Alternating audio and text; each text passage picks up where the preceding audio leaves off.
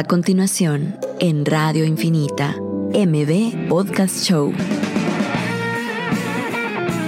Un espacio para conversar sobre emprendimiento, tecnología e innovación con emprendedores guatemaltecos que están cambiando el mundo.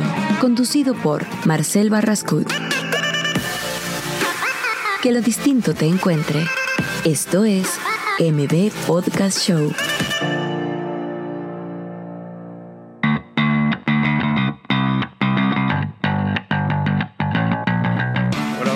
Estamos en otro episodio de M Podcast Show. El día de hoy estamos en el episodio número 48 de, de estos segmentos de la radio. El día de hoy tenemos a un invitado súper especial que nos viene a dar unas cátedras ahí. Bueno, también de temas de emprendimiento porque sos catedrático y de aceleradoras.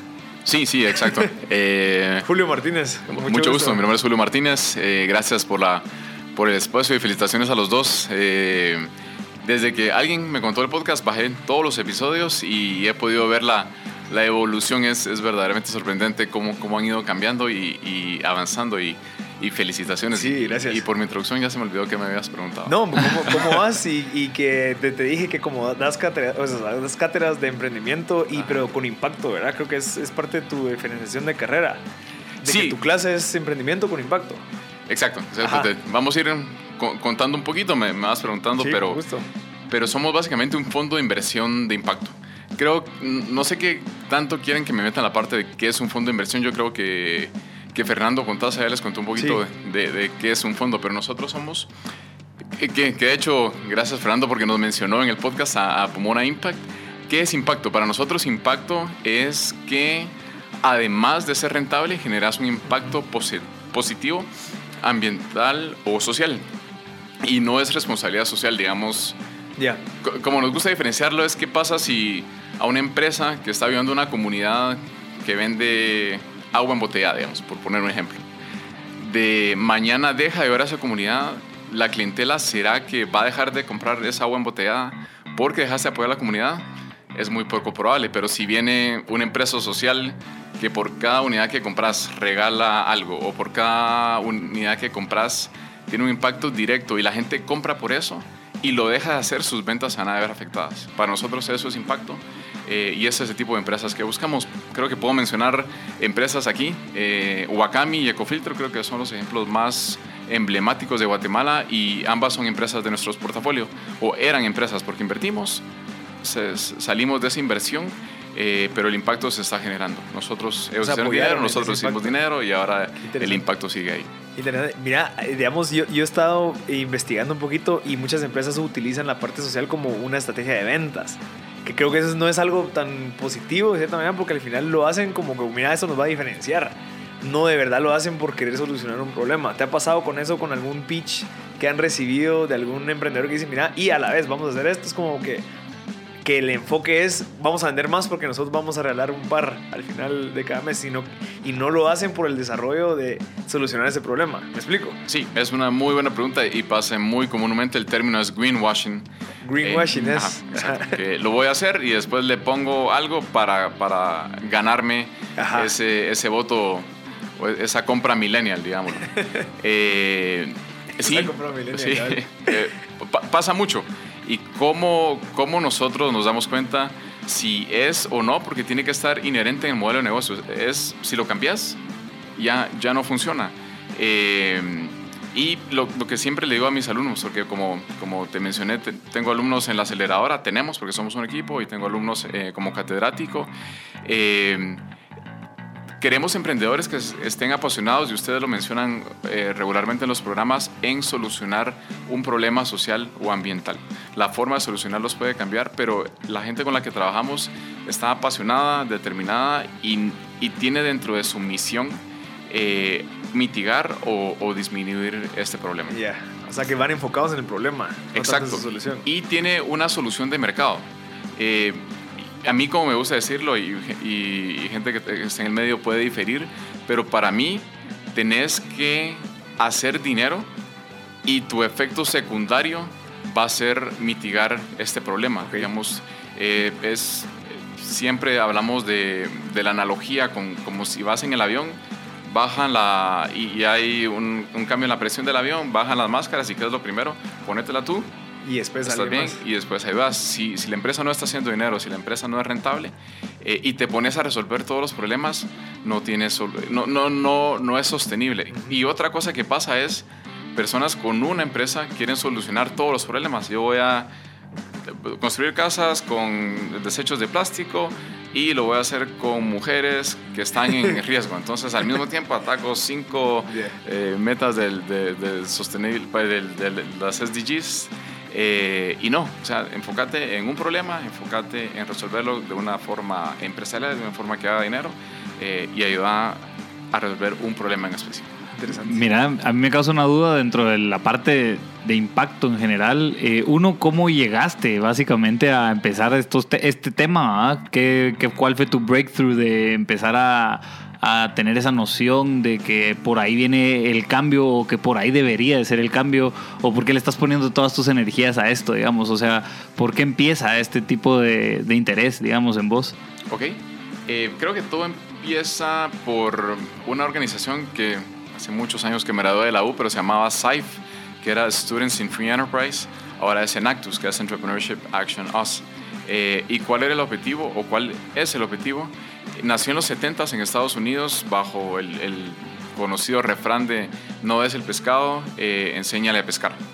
Eh, pues fue evolucionando poco a poco, en los 90s se volvió algo global y me encantó, me encantó, digamos, por mi, mi, historial, digamos, es familias que han estado involucradas en el agro, en el campo, y toda la vida ves la pobreza desde cerca. y mis papás siempre, siempre cuando podían ayudar a alguien a que comprar su casa, a construir, préstamos sin intereses, eh, gastos médicos, o sea, siempre lo cubrían.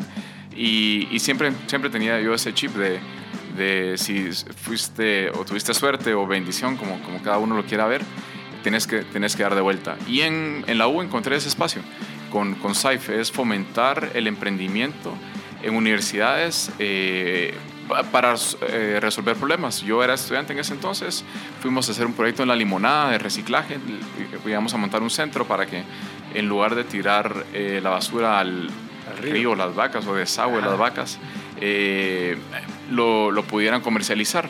También íbamos al Jícaro en el progreso a ayudar a señoras a fabricar shampoos. Eh, me, gustaba mucho. Eh, y fue estando involucrado en eso, me gradué.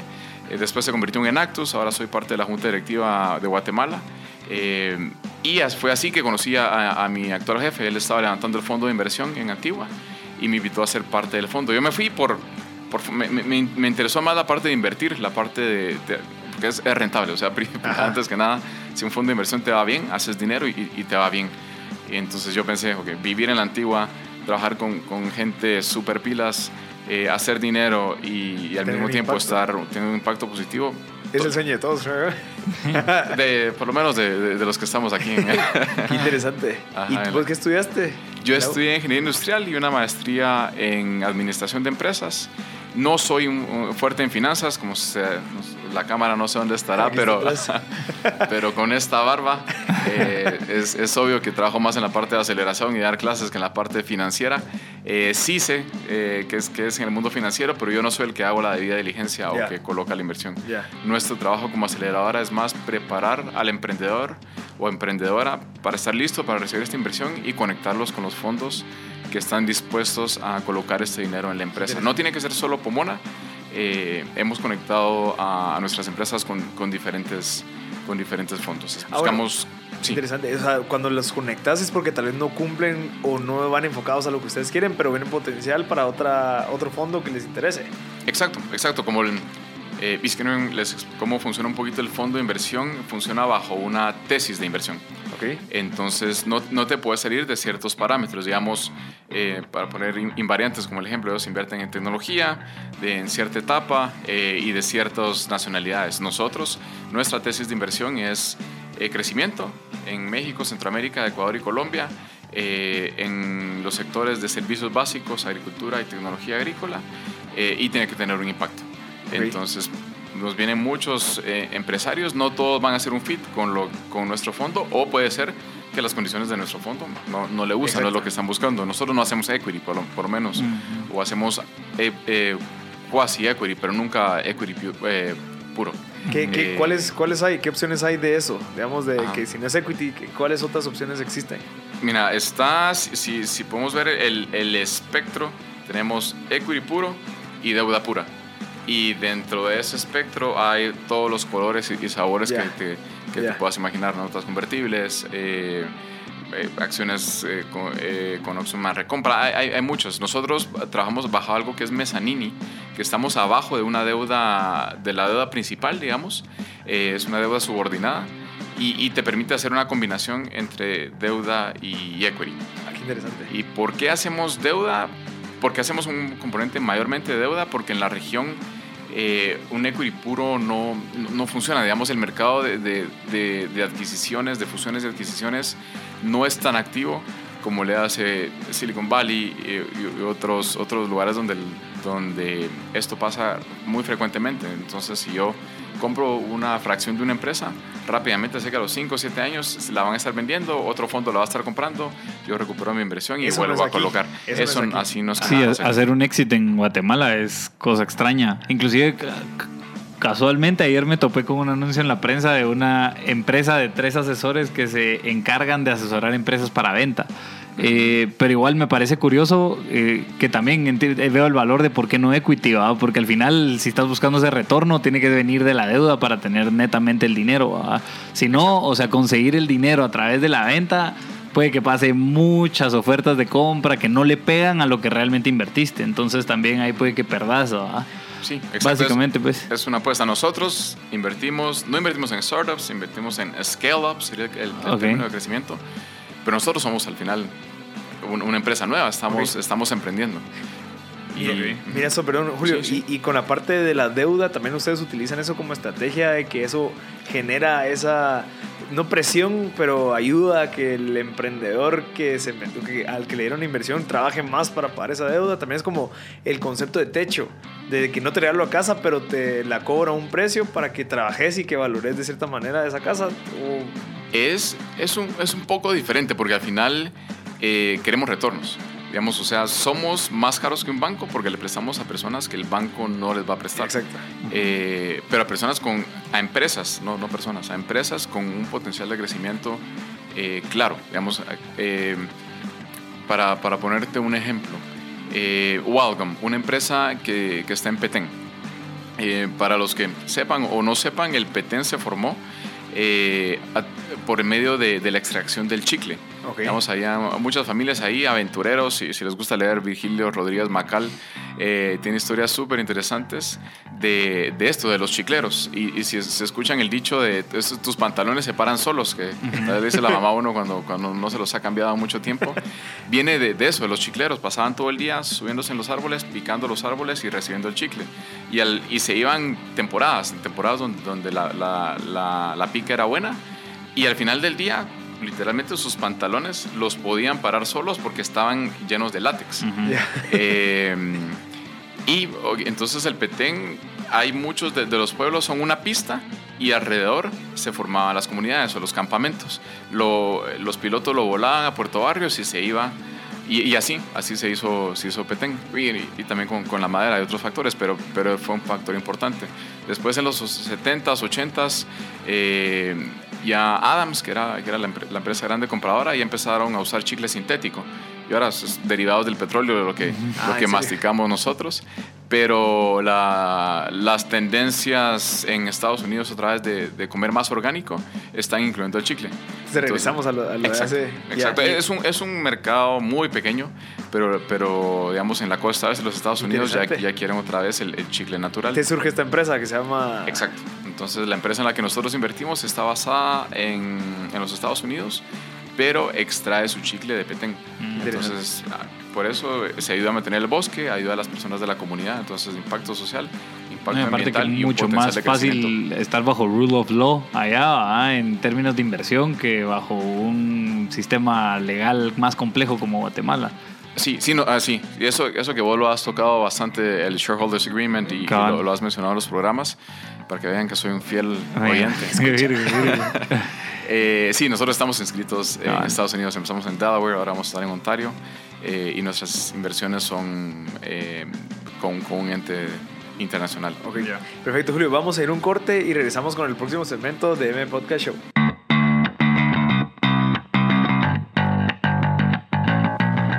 Ya estamos de vuelta en el, el segmento de M Podcast Show. Les recordamos que este es un espacio en donde conversamos con emprendedores e innovadores. El día de hoy tenemos a Julio Martínez, que él es el encargado de una aceleradora de negocios, buscando siempre el impacto social. Entonces, Julio, si querés solo retomando el tema que estábamos hablando antes de lo del chicle, que está esta empresa en Guate que ustedes están fondeando. ¿Me nos podrías explicar un poquito más de eso y así pues unimos el punto que terminamos en el pasado con este? Ok, súper. Eh, bueno, entonces estábamos hablando de que colocamos esa inversión y aquí, eh, bueno, el, eh, un tema es el impacto, ver Ajá. cómo, hacemos, cómo medimos nosotros el impacto, hacer dinero. O sea, es, eh, esta empresa tenía potencial de crecimiento eh, demostrable, órdenes de compra, intenciones de compra de empresas grandes en Estados Unidos. Y como dato interesante, eh, en el último, en el, eh, ¿qué, fue, qué fue el último? Masters o el US Open, que fue el US Open.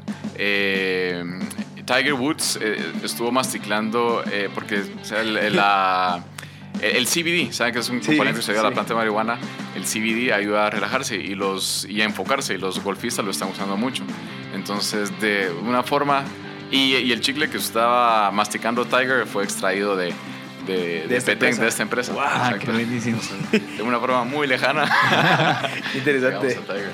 Eh, y, es una tendencia, es un mercado. Nosotros vimos, vimos este potencial y colocamos la, la- la inversión. Y que es, que es importante recalcar es que estas empresas es, es su- es- son tan riesgosas que una inversión como la nuestra es, es, es a lo único, a lo, a lo que, a lo que vas a tener acceso, exactamente. Entonces, eh, es un dinero más caro que el banco, más barato que, que un venture capital eh, tradicional, porque los retornos que estamos esperando son otros, eh, pero el riesgo que estamos eh, tomando es, es completo, digamos. eh, si, si hablamos de Shark Tank, yo creo que le hace un gran daño al ecosistema emprendedor el, el programa Shark Tank porque, porque no es realista. Eh, Ya es show. Ya, ya no Sí, es- no, y, y- y de... Inclusive en las actitudes, realmente también creería yo que también por eso le hace daño, o sea, por el espíritu de, el- de que hay tiburones, digamos, o sea, claramente hay en, este, en el ecosistema, pero más creo que va al, al- espíritu del programa, ¿va? donde no está enfocado realmente en la construcción de, de algo que aporte valor, sino es a venir y te consumo casi las negociaciones, es de que terminan quedándose con la mayor valor agregado de ese negocio, pues, o con el mayor parte del equity, ¿va? entonces termina como que castigando bastante a un emprendedor que viene en crecimiento. Sí, sí, exacto. Y digamos, y estadísticamente, eh, de, de los, de los negocios que miras que se cierran en Shark Tank, el 70% no se concretan. Eh, otro 20% se concreta bajo condiciones bien diferentes y solo el 10% se concreta Como, como, como, como, como viste en el programa. Entonces, eh, hay, si quieren escuchar, eh, Gimlet eh, tiene, es una empresa que hace podcast que, que Spotify la compró. Tiene un programa que se llama The Pitch y es muy buena. O sea, son inversionistas que las preguntas sí son las, las porque dura media hora. Entonces, eh, eh, eh, es pitch y preguntas, pitch y preguntas. Y son, sí son preguntas de, de cómo está estructurado el capital de tu empresa, accionistas, eh, eh, preguntas que como, más como si sería una sesión con, con un inversionista. Eh, y regresan los emprendedores a los seis meses y, y preguntaron, mira, de las ofertas que te hicieron en el primer podcast, ¿cuáles sí se concretaron? Entonces ellos dicen, mira, lo que hablé con este inversionista, no llegamos a un acuerdo porque él quería estas condiciones y yo no estuve de acuerdo. Entonces sí es realista, como me ofrecieron esto, solo concreté esto y a mi empresa le está yendo así. Entonces, si a alguien le gusta este tema de pitches, más que Shark Tank, le recomiendo Gimlet. eh, Eh, bueno, sí, en The Gimlet, Pitch. The Pitch. en, en Escuchar Gimlet. eso. Mira, qué interesante. Ustedes que están metidos ahorita en la parte de la aceleradora, ¿cómo me podías desglosar el proceso de yo entrar a una aceleradora? ¿Cómo funciona? O sea, yo tengo una idea que ya estoy vendiendo, pero ¿para qué necesito una aceleradora? ¿Y por qué no me voy con un venture capital si ya estoy funcionando de cierta manera? Ok, súper. Y aquí traía mis notas porque me, habías- eh, me quería venir respaldado como, como buen catedrático. Eh, y y no, no existe eh, globalmente una, una definición de incubadora y aceleradora globalmente aceptada. Digamos, en, en Estados Unidos hay un concepto, en Europa hay otro concepto y yo a veces platico con personas y, y para lo que para mí es una aceleradora, para ellas una incubadora. Eh, pero el- lo más certero que puedo encontrar es el International Business Innovation Association o INVIA. eh, y menciona, digamos, te habla de, de incubadoras, están en una etapa más temprana, aceptan emprendedores individuales. Usualmente los emprendedores se mudan a este lugar y, y les vas a ofrecer espacios de trabajo y vas a trabajar en su modelo de negocio. Eh, una aceleradora es como, ustedes bien mencionan, eh, el Y Combinator. Eso te ofrece mentores, te ofrece inversionistas, eh, te ofrece, trabaja en cohortes. La incubadora puedes entrar en, cualquier momento. Las aceleradoras tienden a trabajar por generaciones eh, y, y terminan usualmente con un demo day. Entonces van por, por, por lotes, por batches, por cohortes. Eh, entonces eso es básicamente para, para los que están interesados en conocer más de, de incubación y aceleración. Esa es la Eh, diferencia. e- esa, esa sería la diferencia. O sea, Y- la aceleradora te acelera el proceso a que lo lances o que te exponencies. Sí, porque la aceleradora ya tenés que estar buscando crecimiento. Ah, Incubadora puedes llegar con ideas Ya. eh, y te ayudan a, a terminar de modelarla pa- para crecer. Aceleradora ya tenés que, que- que estar haciendo algo, Ya. usualmente ventas comprobadas. Eh, y, que, y necesitas o buscar un inversionista, o buscar compradores, buscar aliados que te van a potenciar. Entonces, respondiendo a, a tu pregunta es, primero, tracción comprobable. Eh, nosotros, digamos, han aplicado a 400 emprendedores para la aceleradora, aceptamos a 12, eh, porque necesitamos que estén buscando crecimiento. A nosotros nos miden por qué, ta- qué tanto van a crecer Sí. los emprendedores que pasan por, nuestro, por las empresas, de forma más correcta, por nuestro programa. ¿Y aquí en, eh, asumo que ahorita has trabajado solamente en Guatemala o ya estás teniendo contacto con gente en Centroamérica? Tú.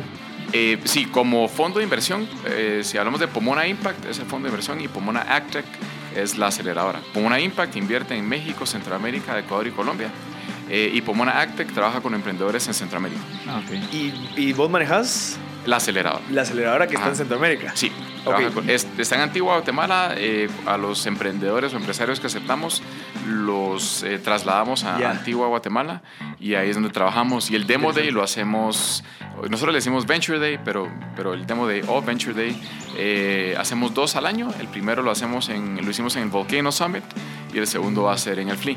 Ah, ok. Y- Yo tenía una duda con respecto a Pomona en general y cuál es, digamos, ese BIHAG de Pomona. Eh, creo que ahorita están básicamente como lo escribís, atendiendo inversiones o eh, eh, ejecutando inversiones desde Ecuador, Centroamérica, México eh, y acelerando en Centroamérica. Entonces, ¿cuáles son, hacia dónde quiere ir Pomona en cinco años, digamos? O sea, ¿qué es lo que esperamos de Pomona en el tiempo? ¿Ok? Nuestra, nuestro Big Hairy Audacious Goal, que nosotros ahora nos gusta utilizar la metodología de OKR, que, OKR, ajá, eh, los, los OKRs o los, los OKRs de, de John Doerr. ¿Cuáles son los? Eh, Son los de Google, ¿ah? Pues, Eh, sí, John, John Doerr es eh, inversionista eh, y si, si pueden leer de, de John Doerr o Bill Campbell, eh, le dicen The Coach, es alguien que acaba, acaba de fallecer y estuvo en las juntas de todos los, de todos los, los grandes. Entonces, eh, ellos dos son muy venerados en, en este mundo y el mundo de, de Silicon Valley, digamos. Eh, y John Doerr eh, promulgó esta teoría de, de los OKRs, que no estoy seguro si él la, la creó, pero él es, él es el que la, la ha hecho famosa. Eh, eh, Larry Page y Ser- Sergey Brin la, la usaron desde un principio y es tener una meta bien difícil de alcanzar, eh, tipo un, un BHAG y después eh, una, un tipo de, de KPIs que se pueden transmitir a todo el equipo y al final es una forma fácil de, de alinear la, la meta, las metas de todos. Nosotros la usamos en, en la organización y eh, queremos ser el- la aceleradora más reconocida en Centroamérica y queremos ser el, el- el fondo de, de inversión más grande y más reconocido de, de- de impacto. Eh, sí, porque bajo, bajo esa premisa... más grande y más rentable. eh, creo que van, van de la mano, sí, sí, porque el mundo de la inversión, como funciona, si te va mal eh, en, en uno de, de los fondos, y que la tasa de fracaso también es bien alta en un fondo de inversión, Sí. te cuesta un montón levantar el segundo. Entonces, Sí.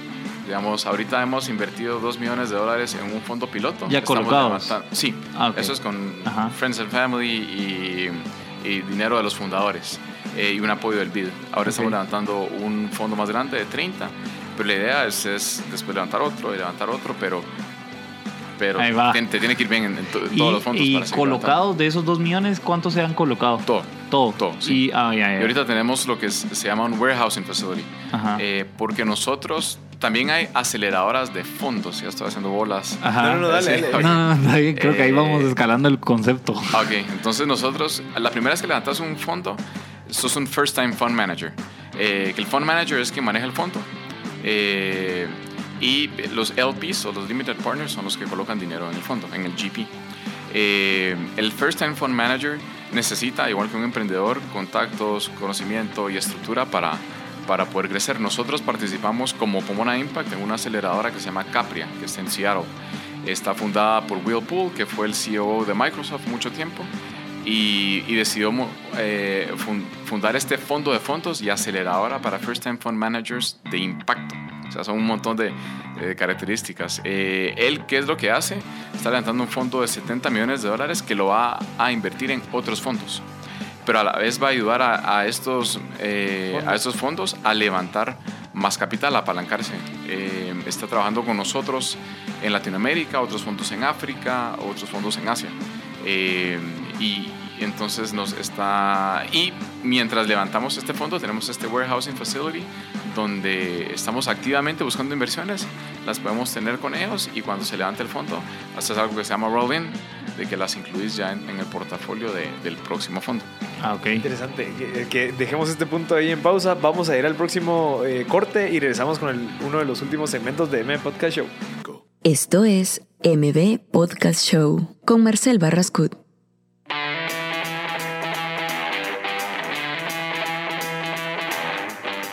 Y estamos en el tercer segmento de M Podcast Show. Les recordamos que el día de hoy tenemos a Julio Martínez, el gerente general de Pomona Impact. Es una aceleradora que busca esos proyectos con impacto y pues eh, está buscando. No sé si están buscando ahorita eh, proyectos a los cuales ellos pueden, o sea, ustedes se pueden interesar para hablar y ver si entran a la aceleradora.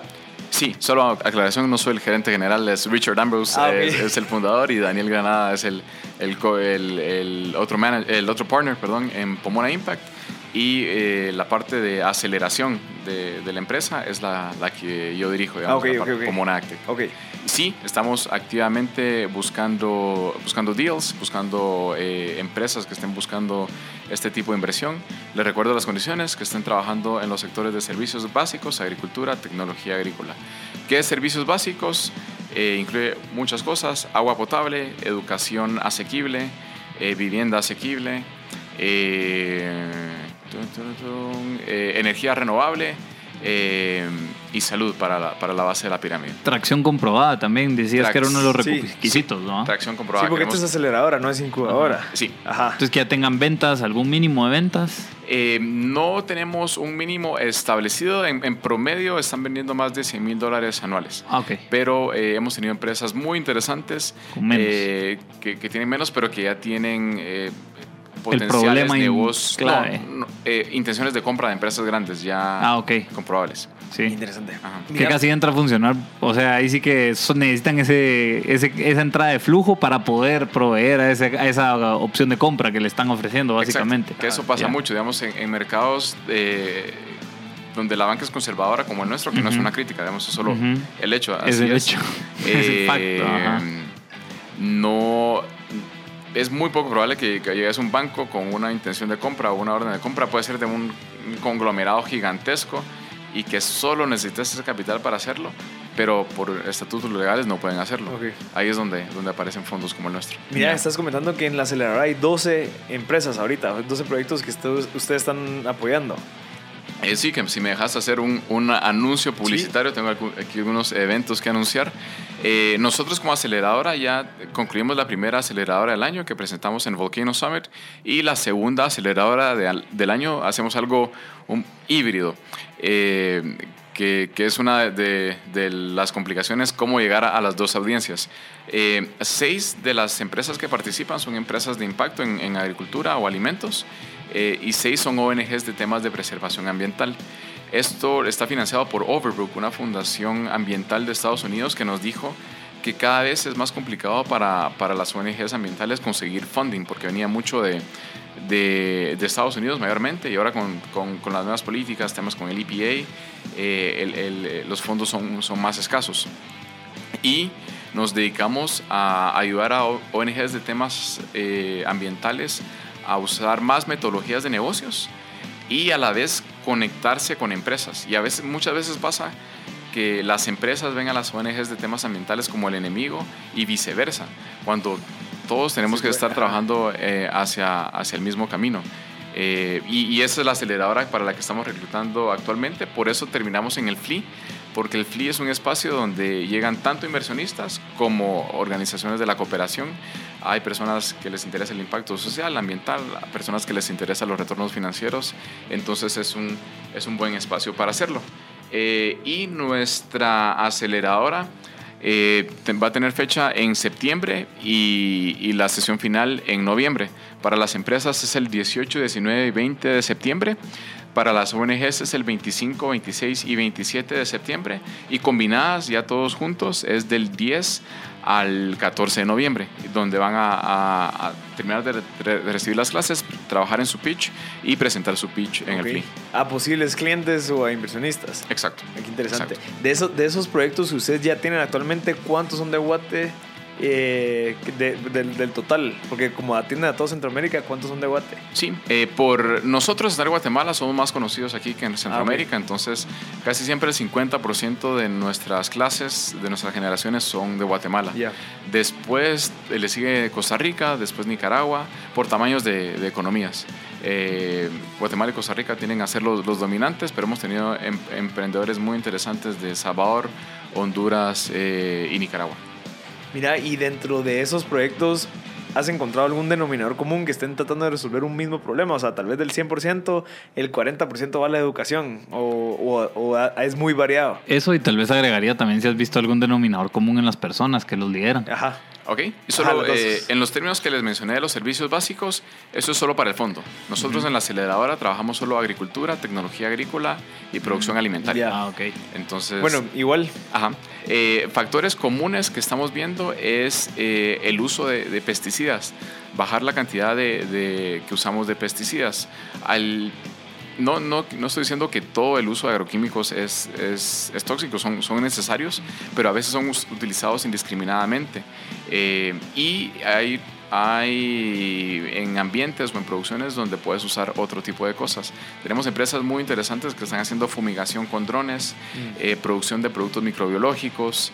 eh, entonces es, es bien interesante porque tenés un, un, un dron que pasa sobre una plantación y puede ver qué plantas de, la- de qué hectárea específica de la plantación está enferma. Entonces no tenés que mandar una avioneta que gaste un montón de dinero, agua y agroquímicos a, a- a fumigar toda la plantación. Puedes mandar un dron a liberar el producto específicamente a la hectárea que está siendo afectada. Y e incluso no tiene que ser liberar agroquímicos ahí o fumigar con agroquímicos, sino que puede llegar y liberar eh, hongos o, o insectos o, o productos microbiológicos que van a, de forma natural a resolver el problema. Wow. Nunca, nunca va a ser tan efectivo y tan rápido como un agroquímico, pero con el tiempo el resultado es mejor. Sí, y también tiene un impacto positivo, digamos, en el medio ambiente y demás. Exacto. Y, y aparte los, las regulaciones eh, agroalimentarias cada vez, si quieres exportar, cada vez va a ser más estricto. Ok. Eh, por lo que las personas que desde ya empiezan a invertir en este tipo de tecnologías eh, van a ir un paso adelante. Ujú. Interesante. Y de la parte de las personas que llegan, digamos, que son aceptadas a la aceleradora, ¿qué tipo de perfiles son los más comunes? ¿Qué características tienen? Sí, usualmente ya, han- que, que eso es algo que, que también cuando, cuando vemos eh, las noticias de los emprendedores, todos tienen 20, se salieron de la U y son millonarios. La- Eso es lo que le llaman. La, la mayoría de, de los empresarios, si miras estadísticamente, la mayoría de los empresarios exitosos ya tienen, empieza la, la empresa late 30s o, o en sus 40s, que ya tienen experiencia laboral, que ya tienen red de contactos, eh, por lo que la mayoría de nuestros emprendedores tienen, eh, es mayor a 30, entre 30 y, y 50 diría yo que, que están. Wow. Eh, por ser el sector agrícola, sí, la mayoría, el 80% casi siempre son hombres. Siempre tenemos dos o tres mujeres valientes en la clase, pero casi siempre es hombre. Eh, perfil tecnológico, eh, les gusta programación. Eh, eh, es, es interesante que pocos vienen del mundo del agro. Tenemos muy pocos agrónomos o...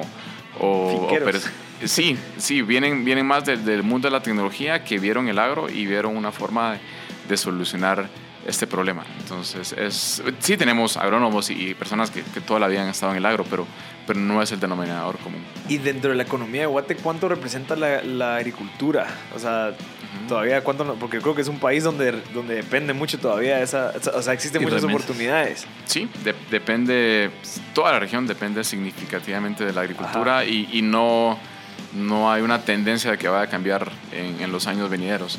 El trein- más del 30% eh, del PIB de Guatemala y de Centroamérica depende de la agricultura.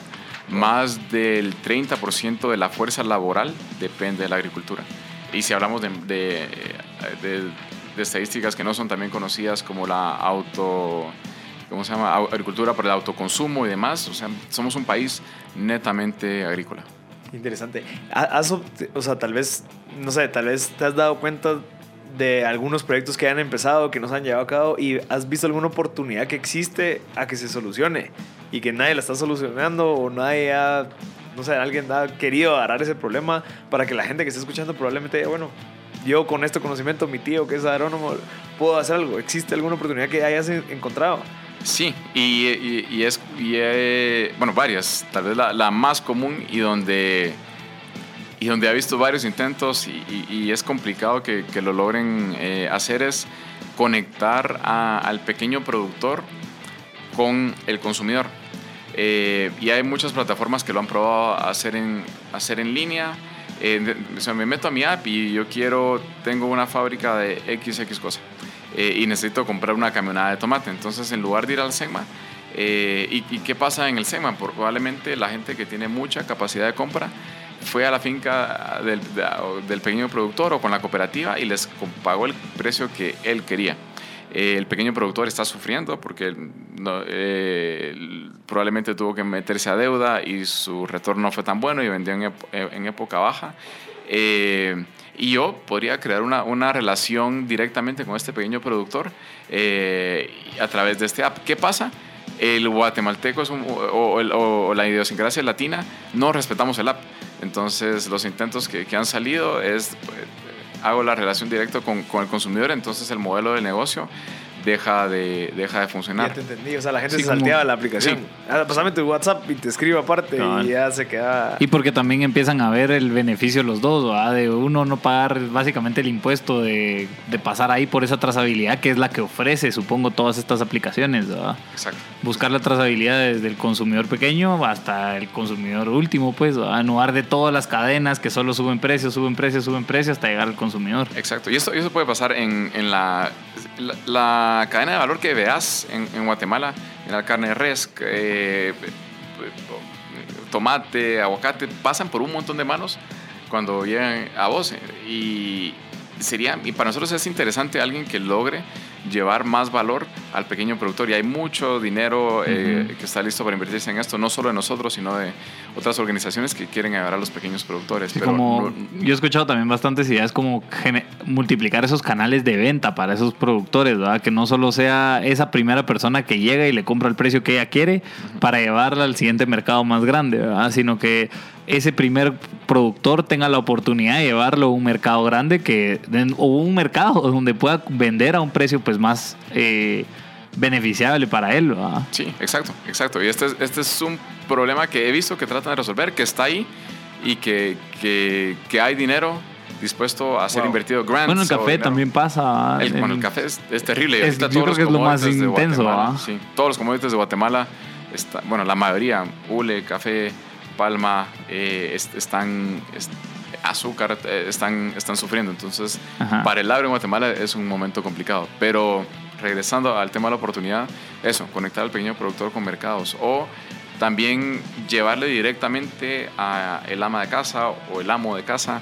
eh, no es bien complicado cuando, cuando tenemos aquí, o, o- o subscription boxes y todo eso que miramos que se pone de moda en otros países. Aquí tenemos el mercado, tenemos, tenemos muy a la mano esto. Entonces, eh, todos los modelos de negocio que han tratado de resolver el, el- el problema de falta de conexión entre el pequeño productor y el consumidor no han logrado cómo hacerlo sostenible y rentable.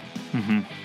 Sí, creo que es una, es una bonita oportunidad. Ahí sí que muchachos ya Sí, tienen un problema para empezar a, a emprender. Y hay gente que está dispuesta a pagar, o sea, apoyarlos, pues, que es lo más interesante. Sí. No, y también que, que es un problema grande realmente en, en- en términos de distribución, pues, ¿verdad? también por las carreteras, también por llevar todos estos materiales, pues todos estos productos a distintos lugares. Creo que también es el problema, no es, no es así pequeño. Exacto. Perfecto, Julio. Vamos a ir al último corte y regresamos con el último segmento de M Podcast Show. Esto es MB Podcast Show con Marcel Barrascut y Pedro Pablo Beltranena.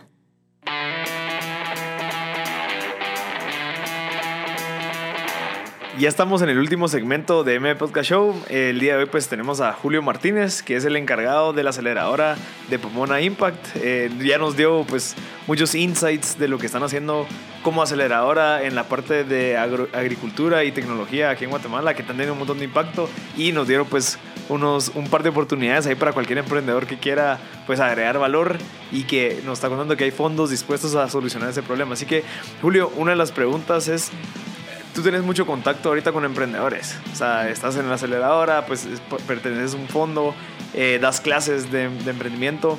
¿Te has dado cuenta de algunas eh, tendencias de los jóvenes? Eh, ¿Qué es lo que están buscando? ¿Qué es lo que pasa? ¿Será que es una tendencia de moda el tema del emprendimiento? ¿Será que es algo de los millennials?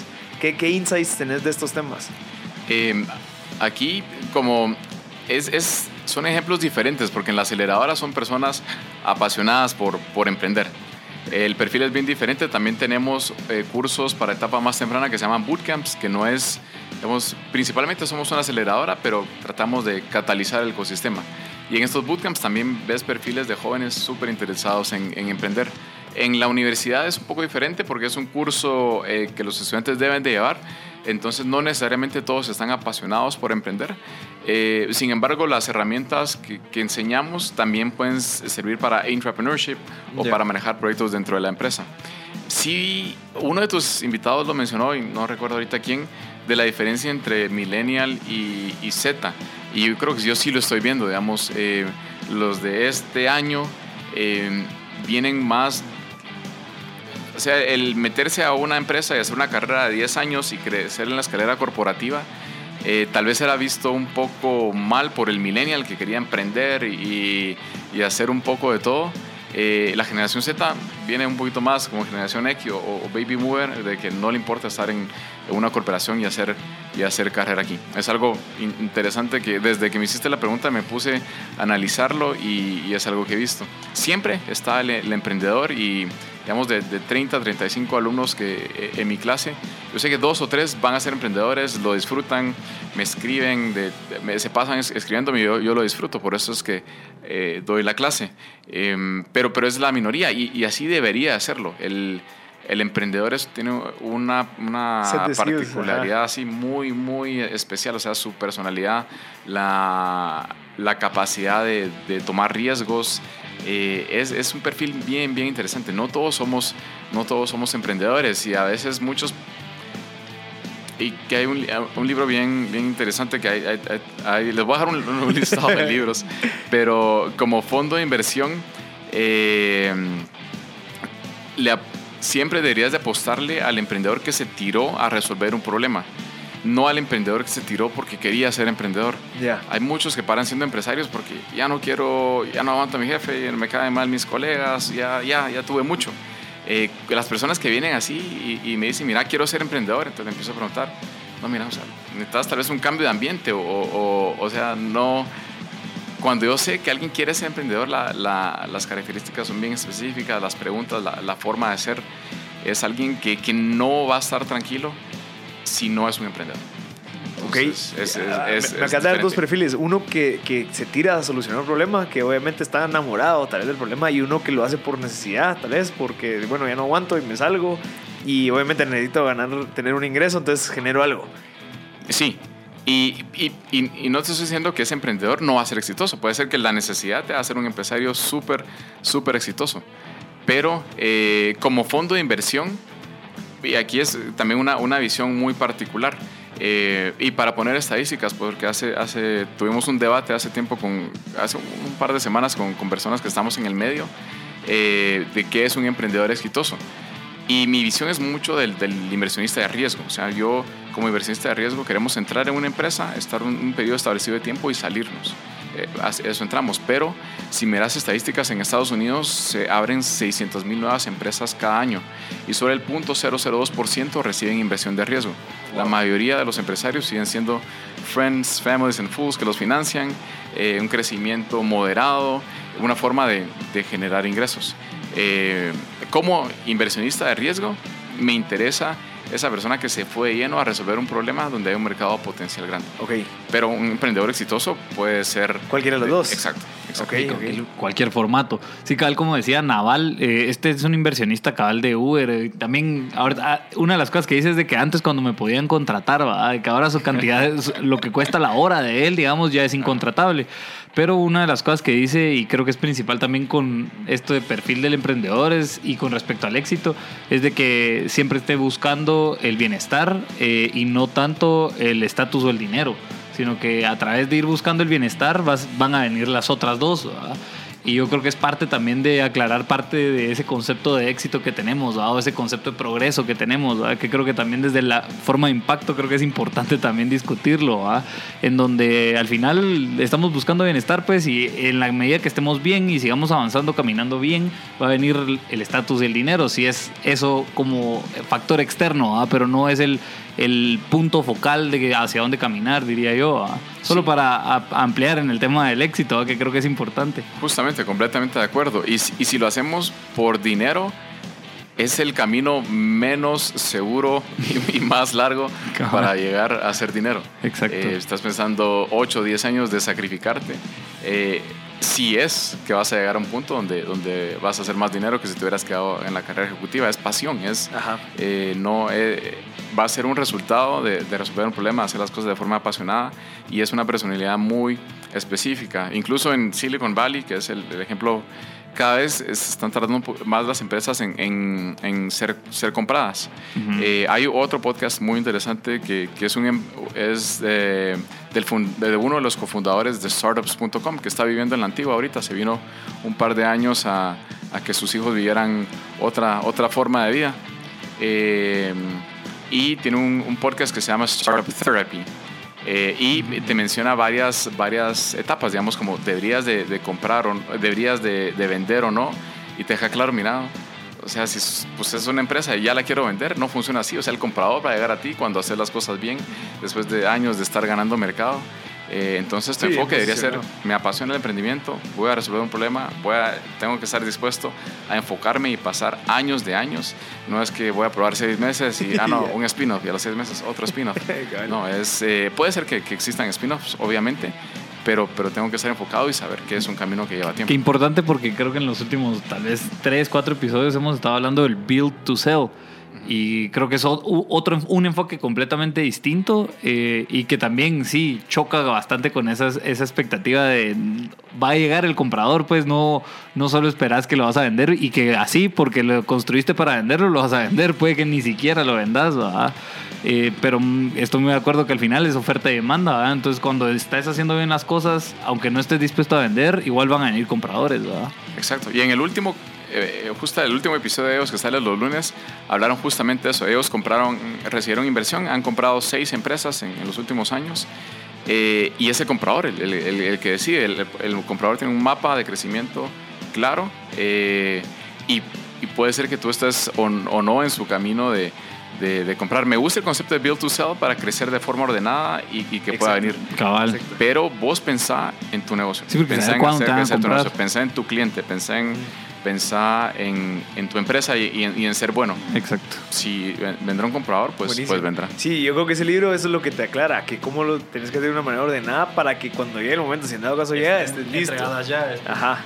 Mira, eh, hay, un, hay un tema que es creo que lo- sumaría un poquito lo que están hablando, pero a veces dicen de que o los emprendedores piensan que las empresas que uno crea tienen que ser sexys. Al- Probablemente tu, tu empresa, tu emprendimiento no es sexy, Ujú. pero que esté solucionando un problema no importa. Sí, no solamente te vas por la que sí, que voy a meter entonces blockchain para que ya te metes a meter a todo lo que es trending, por lo tanto nunca llegas a, a solucionar algo. Puede ser que tu solución sea súper fácil, que sea, no sé, soltar abejas en, la- en, en ciertos cultivos ya no es sexy, ya no es atractivo como para hacer un reportaje de internet, pero el quitarse de que tu, tu emprendimiento no puro todo tiene que ser sexy, eh, no, o sea, te quita esa presión de decir, ah, no tengo que estar usando- metiéndome a querer cumplir algo que tal vez yo no lo puedo hacer solo para que salga eh, como que si el fundador de no sé, o sea, creo que es un factor importante al momento de que la gente cuando quiere emprender tiene en su mente.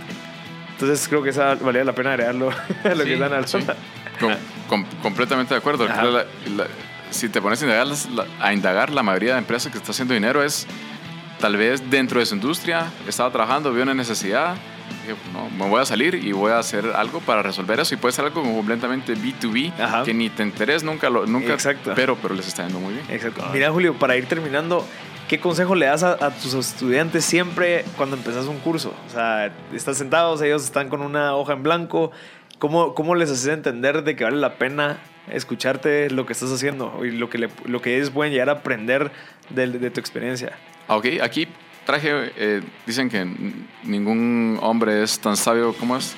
Eh, nadie es tan- viejo para, para poder dar, dar consejos, Ah, pero igual yo traje un, un listado de, de cosas que, que podrían aplicar a, a los de la aceleradora y a, y a mis alumnos. Eh, es nunca es tarde para, para emprender. Eh, creo que, que en el- vemos en, en los medios que son jóvenes y, y que empiezan una etapa bien temprana.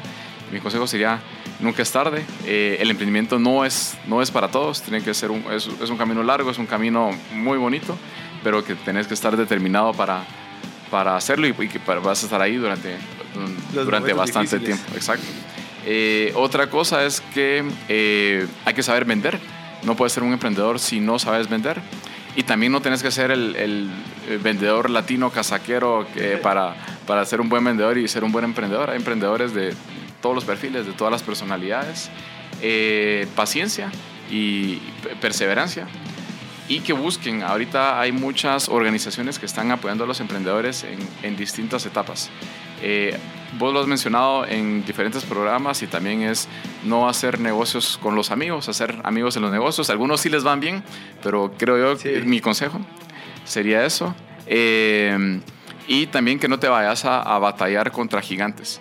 Eh, busca un nicho que puedas atender, dedícate a, a atenderlo y, a, y hacerlo crecer y, y ser el, el mejor o la mejor en lo que haces. Buenísimo, Julio. Gracias. Eh. ¿Cómo te pueden contactar o cómo se pueden poner en contacto contigo si en dado caso ellos quieren solucionar el problema pues, de la conexión entre el, el productor y el cliente final? Sí, eh, con, con mucho gusto. Y solo otro pequeño anuncio, el 21 y 22 de agosto en Antigua Guatemala, Fundasistemas está organizando el Congreso Latinoamericano de Incubadoras. Eh, si quieren saber Ah, más de incubadoras, no es para emprendedores, es eh, puramente para incubadoras aceleradoras. Va a estar bastante interesante. Mi correo es julio arroba pomonaImpact.com eh, y Pomona Impact en Facebook, Twitter y, y en Instagram está tal cual, Pomona Impact. Eh, y la página de la aceleradora es www.pomona-actec.com. Perfecto, Julio, eh, te agradecemos por estar acá. Creo que el valor y de tu trabajo dentro de ese proceso de un emprendedor pueda llegar de un punto A a un punto B es súper valioso. O sea, entender qué te apasiona y enfocar tus, tus recursos, tu esfuerzo en algo con un impacto, creo que es lo que necesitamos. Así que muchas gracias y espero que a la gente le haya gustado este episodio de M Podcast Show.